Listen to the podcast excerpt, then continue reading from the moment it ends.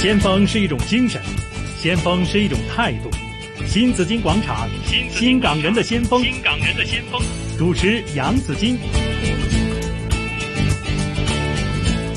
今天呢，我们新港的先锋啊，紫金为大家请来了一位呢是抵抗疾病的先锋，他不是一般的疾病哈、而是这个先天先天性脑积水这样的疾病。大家都知道呢，脑袋是我们的这个灵魂呢。如果你的脑有了毛病的话呢，会对你的身体有个很大的一种的影响。那他是怎么去嗯、对抗疾病？反而呃不但不惧怕，而且呢还做了很多的义工，让自己的生活就是嗯。对抗疾病的同时呢，也就更加丰富精彩呢。为大家请来是二零一六年获再生会再生勇士荣誉奖的是呃吴淑玲，淑玲你好，你好，系淑玲你好啊，你好啊，系我見到熟齡嘅時候咧，我我唔覺得佢係一個即係呢個長期病患咁樣啊 吓，即係熟齡好健談啊，好健康。首先你個形象咧都令我係係對你係要啊好吸引啊！我話咁 型嘅 吓，熟齡唔係嘅個咁髮型咁 型嘅， 多謝你啊，Joyce。係我我我諗好多朋友見到你咧都話哇咁型嘅，邊度整咗個髮型啊？十個咁九個都係， 都係係嘛？咁啊，事實上咧就淑玲係剪咗個短頭髮啦。嗯咁、因為做咗幾次呢個腦部手術嘅原因啦，咁其實就誒、呃有個手術嘅嘅痕跡喺度嘅。嗯嗯，吓，但系咧個手術咧就就唔係我哋想象中嘅，唔知點解邊度爆開一刀啊，係咁樣，係一啲圈圈花紋咁樣嘅造嗯一型嘅條喎、咁樣， 吓、有幾個造型咁樣嘅，所以咧你會以為哇呢、個髮型好有型啊咁 樣，咁我啊髮型師都係咁樣同我係嘛？係啊，但淑玲你同我講，你話呢啲圈圈咧有啲即係睇到皮膚嗰啲圈圈咧，嗯，其實就唔再出诶、呃、头发噶係啦，啊，係唔嘛、再出噶啦。嗯嗯。嚇咁所以都都要要習慣下、適應下，係咁係咯。咁咁誒誒，既然係咁啦，咁不如嗯，即係好多人都話，不如你冚咗佢啦。點咁樣冚啊？我都唔 使喎，啊哦啊，咁誒、呃出翻多啲頭髮咪係冚遮遮住哦，即係等佢長，你留翻個長頭髮，即係啦，係遮咗啲手術嘅痕跡但咁係樣但係就即係打理就唔即係唔係咁方便啊嘛嗯。嗯。咁、所以係所以就即係清爽啲好啲咯。系吓，我自己就即係欣賞嘅吓。咁當然啦，我哋大家都知道，如果你做咗知道即係做幾次嘅呢個開腦手術嘅話咧，一定係非常之痛苦嘅一個過程嘅。嗯咁啊，淑玲咧就兩歲開始嗯就證實自己係患上咗先天性腦積水嗯嗯呢一個病嘅係吓。就當時你一定乜都唔知啦，係係咪？啊即係係啊第一次手術嗰陣時，其實係你就啊乜都唔知係啦。啊係啊嚇，都唔知㗎，都唔知發生咩事。嗯咁嗰陣時就點解會即係發現到咧？係其實就即係除咗抽筋之外咧，嗯個頭會大，係，會因為積水啊嘛。係啦嚇係啦，個頭會大。嗯咁好彩係大少少啫。嗯哼咁咁嗰陣時都唔誒，同埋唔識行路咯，係兩歲都唔識行咯。咁嗯咁啊，變咗仲要仲要坐架學行車咁，咁係，就即係見到咁即咧。係爹哋媽咪就覺係得啦奇怪係係啦嘛？係啦，咁嗯咁、就去去帶我去睇醫生咯。係咁嗰陣時，原來喺公立醫院咧排等照 CT 咧電腦掃描咧係係要排好耐，咁咁啊唯有唯有焗住即係要去即係點都。揾錢去出去誒、呃即係私家嗰度照，即嗯刻嗯照咗先咯。係先至拎翻啲片去翻公立醫院嗰度嘅係急症室俾佢係睇，嗯咁佢先至即刻同嗯我處理咯。係係啊，咁啊，兩歲就第一次嘅呢個腦積水嘅誒開腦手術。嗯，係咁做完手術之後，係咪就可以即係會順誒嗰個健康情況就有改善啦？咁樣誒以我屋企人話翻俾我聽咧，都要食一段時間嘅誒、呃抗抽筋、嗯抗抽筋藥，係咁先誒慢慢停咯。嗯，嗯，咁跟住就讀書啊嗯，翻學啊，係啦吓，，即係啦，係你有冇影響啫？即係會唔會都又又唔又唔又唔可以做運動啊？嗰啲啊，會唔會都？係啊！我記係咪得真係咁啊我我記得小學嗰陣時咧，有陣誒、呃都都驚啲可能啲 Miss 啊、阿係 Sir 啊嗰啲驚驚咩飛咧，咁咁就叫我誒、唉不如你你坐埋一邊，唔好唔好做唔好做誒、上 P 堂啦。係啊，即係唔好做劇烈係運咯，動啊，係咯，咁樣係佢就算就算係咧，都係叫我坐埋一邊睇係嘢睇人上上 P 堂。嗯。咁跟住咧就我自己知道啊，一共四次手術啦。佢十三歲又跟又復發咗，係咪啊？嗯係啊嗰個嗰個病就嗯跟住又做咗，好似同一個月啊，學月業頭月尾做咗兩學次業都要手術，停咯，學業都要停係啦。啊係啊，但係影唔影響你上堂？會唔會視力有問題啊？或者係聽覺有問題啊？會唔會有呢啲影響㗎？我記得嗯應該就誒嗰陣時係即係我我係慢慢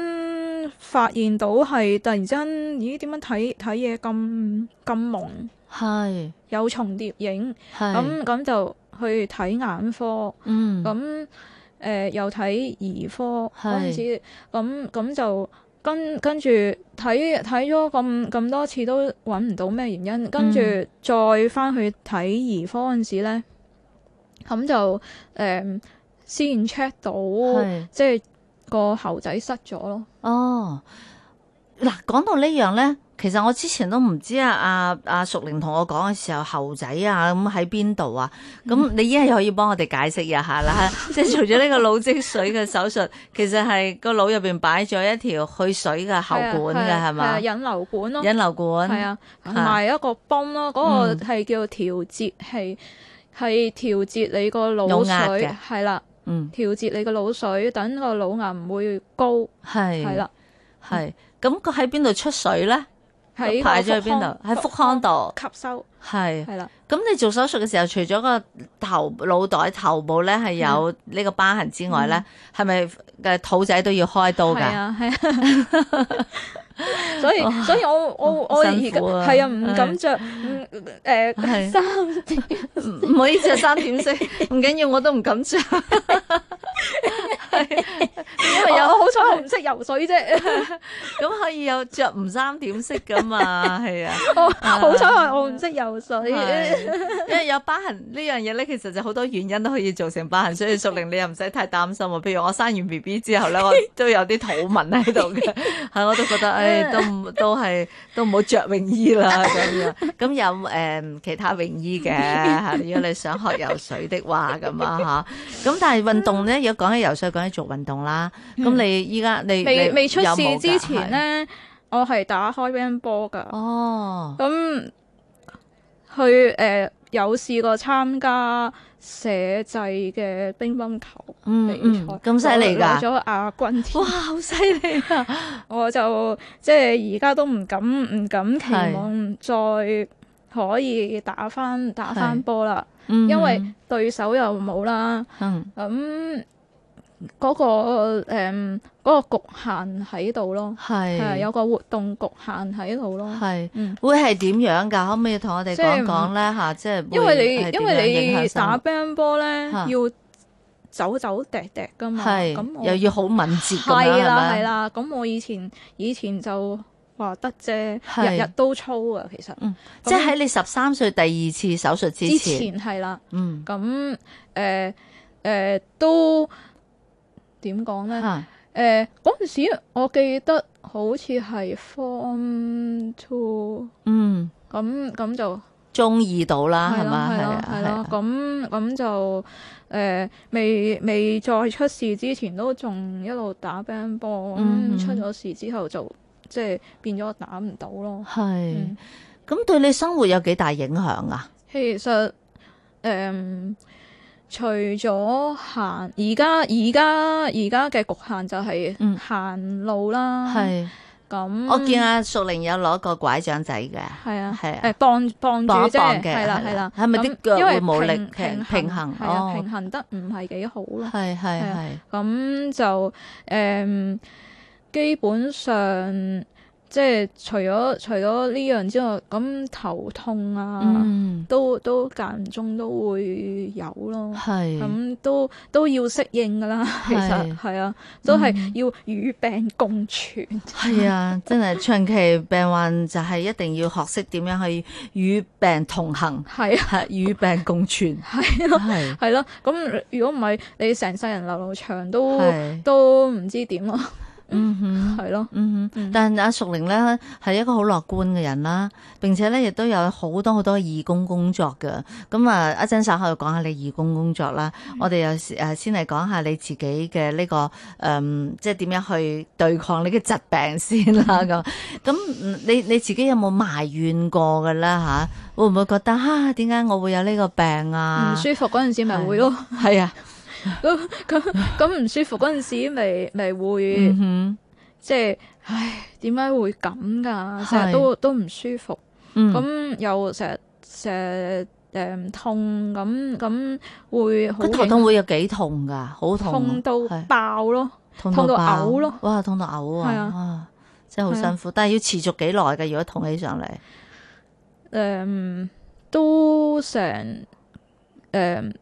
最長試過嗯，全全日都都會有，全日都頭痛。嗯咁、即係如果佢痛起上嚟，就你就唔唔可以即即係做嘢噶咯喎吓，誒即係要休息噶咯。係，啊係啊。係咁咁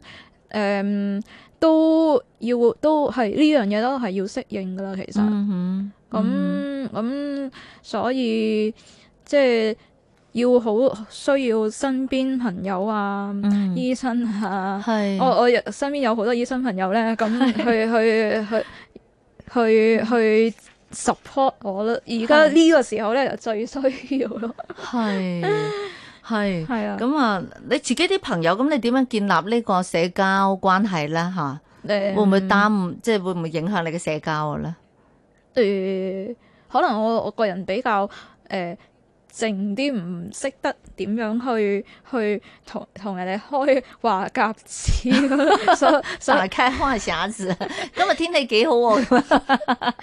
我係即係咁咁啊，嗯所以要、要同佢熟咗啦，咁嗯咁先可以係打開話即係傾偈啊題，係啦係啦係啦，咁咁所以誒、你話社交嗰度好係渣嘅啫，其實。啊，唔會啦，都係係係圍內都係 patient 啊，誒、嗯，醫生啊咁，係咁都都即係係咯，唔係，唔但係會使唔使成日都要復診啊？要啊係要啊，幾耐復一次診㗎？唔定啊，唔定時最誒係，、最密一個月一次，嗯，最長半年，係，半年至到七八個月到 啦嗯，咁都咁都好似都 OK 喎，係嘛？ ，OK 嘅，係， 不過我見啊啊淑玲咧，其實就誒、呃有一樣嘢就係少少遺憾，就係、話你你暫時你到依家你都唔係好夠膽出去旅行，唔嗯，夠膽離開香港。係啊，係因為就都幾擔心，如果萬一咧個病復發嘅時候喺喺外地啊其他國家咧，嗯。就真係唔誒唔知點算好係係啊，嘛？係啊，係啊，嚇驚啲誒醫療設施冇香港咁先進咧。嗯，咁同埋即係去到外地，即係同外地嗰啲即係誒、嗯、醫生可能會即係即係溝溝通得誒、嗯即係你又唔明，係我我又唔明佢，咁咁啊，大家又即係誒、嗯即係變咗延咗個治療咯，係係啊。係，即係淨係去過一次泰國啫，係嘛？係啊，係 係啊，我同埋好係好細個，好細個嗰陣係啊時，係啊，係咁咁其他我都嗯哼。即係未未試過去旅行咯，咁你識好多老友記嘅喎， 係啊，咁佢哋有冇啲分享㗎？即係去去旅遊會唔會哎誒呀搭飛機呢啲會唔會有問題㗎啊咧？佢佢哋好係少，但係佢哋好少分享呢啲哦，俾我聽咯，嗯嗯，多數都係啲病啊，嗯，啲唔舒服嘅嘢咧就係多， 係點樣辛苦就多。 係，咁咁同埋誒係咯，嗯有有啲即係即係係係呢呢啲我我聽得比較多啲咯，係去旅行啊嗰啲之類嗰啲咧哼，嗯就哼少咯，係嗯。咁啊，大家都知道誒做咗開腦手術咧，其實就有好多嘅會有後遺症嘅出現啦。嗯咁啊，淑玲都話誒、每日都食好多藥啊咁樣。嗯咁會唔會其他嘅身體都會即係我見你頭先咪講咗，我哋要攞拐杖啦，啲頸唔平衡啦，咁、嗯可能個反應又會慢啲啦，嗯咁、樣。但係咧就淑玲就好開朗嘅嚇、起碼我見到個淑玲好開朗嘅，啊你唔開朗都唔得啦，你 係。即係呢個呢個病係跟你一世咁，嗯哼，係咯係，但你都會去翻啲病人資源中心，誒嚇係咯係咯，都啊係而家都係而家都係而家都係，聽係聽日我又要翻翻醫院係幫手。幫手做 嘢，係啊，喺喺個誒 reception 嗰度嗯負責誒，即係解答問題。 係你常翻好多義工喎，你翻幾多間義工噶？誒主要而家集中咧都係喺馬麗誒，即係一個禮拜 regular 咧都係一個嗯禮拜一次誒，嗯喺誒即係做一個 session 咁樣樣咯。係咁就誒係最主要係呢呢呢一 part 咯。咁、嗯其他嗰啲咧，其他機構嗰啲咧就係有嘢要我誒、呃需要我幫手嗰陣時咧，就係會去即係盡量即係抽時間去去支持下佢哋咯。嗯，我見你而家再生會啦，嗯，係啊，醫學會醫啦。學會啦，係啊，誒、啊誒、香港腦科唔係腦科基金會啦，係係啊，誒呃腦簡症係啦組織啦，係啦，即係係啊啦係係係係誒，而家就誒誒著最近參加埋誒香港過敏協會哦，係咪都會引起過敏㗎？誒。呢個另病外一樣嘢嚟嘅係係啲誒免疫系統嗯嗯亂咗咧，係咁咁就先即係會引起誒即係哮喘啊、鼻敏感啊，係。甚至誒誒好嚴重嘅濕疹都嗯會有咯。嗯哼嗯，你自己做咁多義工，你自己會唔會覺得辛苦噶？誒攰啊，肯定會有少少嘅，嗯但係即係你去你去做服務嗰陣時，嗯你諗翻轉頭個目的係即係係做乜嘢嘢，即係去個目的係想做乜嘢先。嗯啊咁諗翻轉頭咧，你就會係覺得係值得咯。係嗯。咁，你參加咁多嘅誒、呃、義工服務啦，做咁多嘅公益，你自己嘅目的係想點嘅咧？誒、帶啲開心俾啲聽眾咯，睇啲開心俾啲老友記們咁樣嚇， 同埋好多其他嘅長期病患者，可能都好需要大家一齊支持嘅。嗯，同互埋相支持俾啲俾啲俾啲正能量咯。係係啊咁，邊個係最支持你嗰個咧？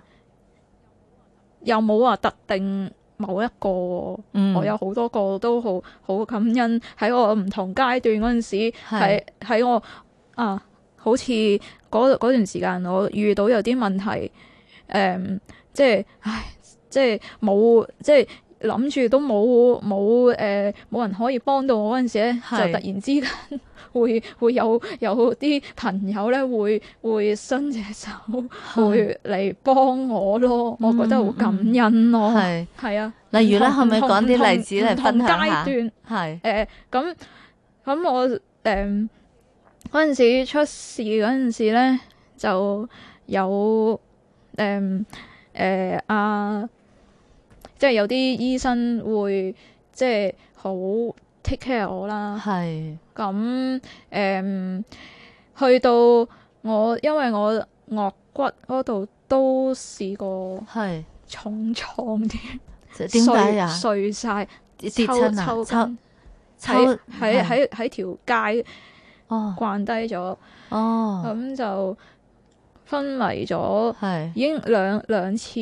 都係咁樣樣，啊哈，即係突然間行行下就嗯係啊就係啊慣低咗，係啊，就因為暈咗，係啊個人不不省人事，係啊，不省人就唔事知咯發生咩事係啦。啊，係啊，醒咗已經係係病房。即係俾好心嘅诶呢個路人，可能係嘛我？我唔知啊，因為我我到到而家我都仲未未知係邊邊個係誒，即可能係報警，係啊係啊打係九啊九九啦，跟住係啊係救護車嚟係咗啊咁係樣啊，，咁咁就誒、呃送咗去 R 房啦，嗯咁、就亂咗呢度十唉十三針，但係淑玲，你皮膚真係幾好啊，因為睇唔出 個針，咁多得醫生啫，即係呢個呢個呢個呢個呢個係啊呢個縫縫印手個技術真係 好好，即係睇唔出呢度下巴係係啊有亂過針係啊啊，，呢嗰個度都痕有，呢度都有，哦，連係啊眉骨係啊都跌碎，都係啊跌都跌裂咗，係誒都要跌到要縫針。係啊，即係。誒、哇皮外傷都要啊係都要縫針咯，咁其但實啊係最、最緊要嗰樣嘢係係顎骨嗰度。度，嗯即係褪褪歪咗，直頭係係嗰個、誒即係俗俗稱即係顎骨即係係碎咗啦即，係腮幫、腮骨係呢度係啦，係係啦啦，係啦，兩咁邊都碎咗㗎。誒係啊，哦咁咁就誒嗰次就連即係即係之後即係縫完針之後咧，食嘢都食唔到咯，嗯啊有係有啊兩年嘅時間，咁好感恩啦，遇到有有個誒、呃、負責呢個口腔颌面科嘅教授，係咁佢佢就幫我重喺入邊重整咗。哇，嗰個顎骨，咁係咁就令到我開始再慢慢食，再可以嚼翻啲係誒比較硬身少少嘅嘢，嗯但係未完成嘅， 係仲要仲要即係餘下嘅嘅治療咧，就係、要箍牙同埋同埋要再褪翻個即係誒。嗯即係下巴，係啦，褪翻個下褪巴返入啲，褪翻正，係啦，咁係咁先可以嗰、個嗰、個嚼嘢咬合嗰度咧，嗯嗯會比較好啲，係再好啲。即係嚟緊仲要做呢一樣嘅手術係啊，不嘅。過嗰好可惜咯，嗰、個教授已經出咗去掛牌，而家都仲仲揾緊，等緊一誒邊個有有心可以幫到我嗯箍牙同埋。 即係之後，即係箍正啲牙之後咧，先至可以再褪翻嗰個嗰、個褪翻正嗰個下下巴巴，咁係啦，咁係咁就即係等等緊誒係機會咯，都係係係咯，系淑玲依家望落去個樣就唔係好睇得出嘅，尤其係亦都睇唔到有呢、個个诶诶线位啊，吓、呢、個亂針個耳位，仔都耳都耳仔係都啊，係哦，耳仔開，因為係開耳仔啊嘛。係哦咁誒、嗯都要即係都係幾都過程都係都幾大手術，即絕係對係啦，對我嚟講係好大手術咯。啊係對佢哋醫生嚟講就係濕濕碎嘅嘢，嘅最長嘅手術做咗幾多個鐘啊？呢個就做咗四個鐘。做咗四個鐘。咁但係咧，反而開腦嗰個咧啊先做一個鐘咋。哦，係啊，咁嗯咁即係呢個係我第二個轉變咯。嗯。咁係啊，啊其實咧一個即係誒、呃作為患病嘅朋友，要積極面對誒、呃自己嘅人生咧，係需要付出好多好多嘅勇氣噶，因為咧、你真係與病與病同行噶嘛。嗯吓咁啊，淑玲咧係要繼續努力嘅。咁啊，翻轉頭咧，我哋仲有好多嘢要問阿淑玲噶，係啊，同埋係咯，即係要同你再繼續同你傾偈嘅。咁啊，今日訪問嘅係第十九屆十大再生勇士吳淑玲。咁我哋翻轉頭再傾偈。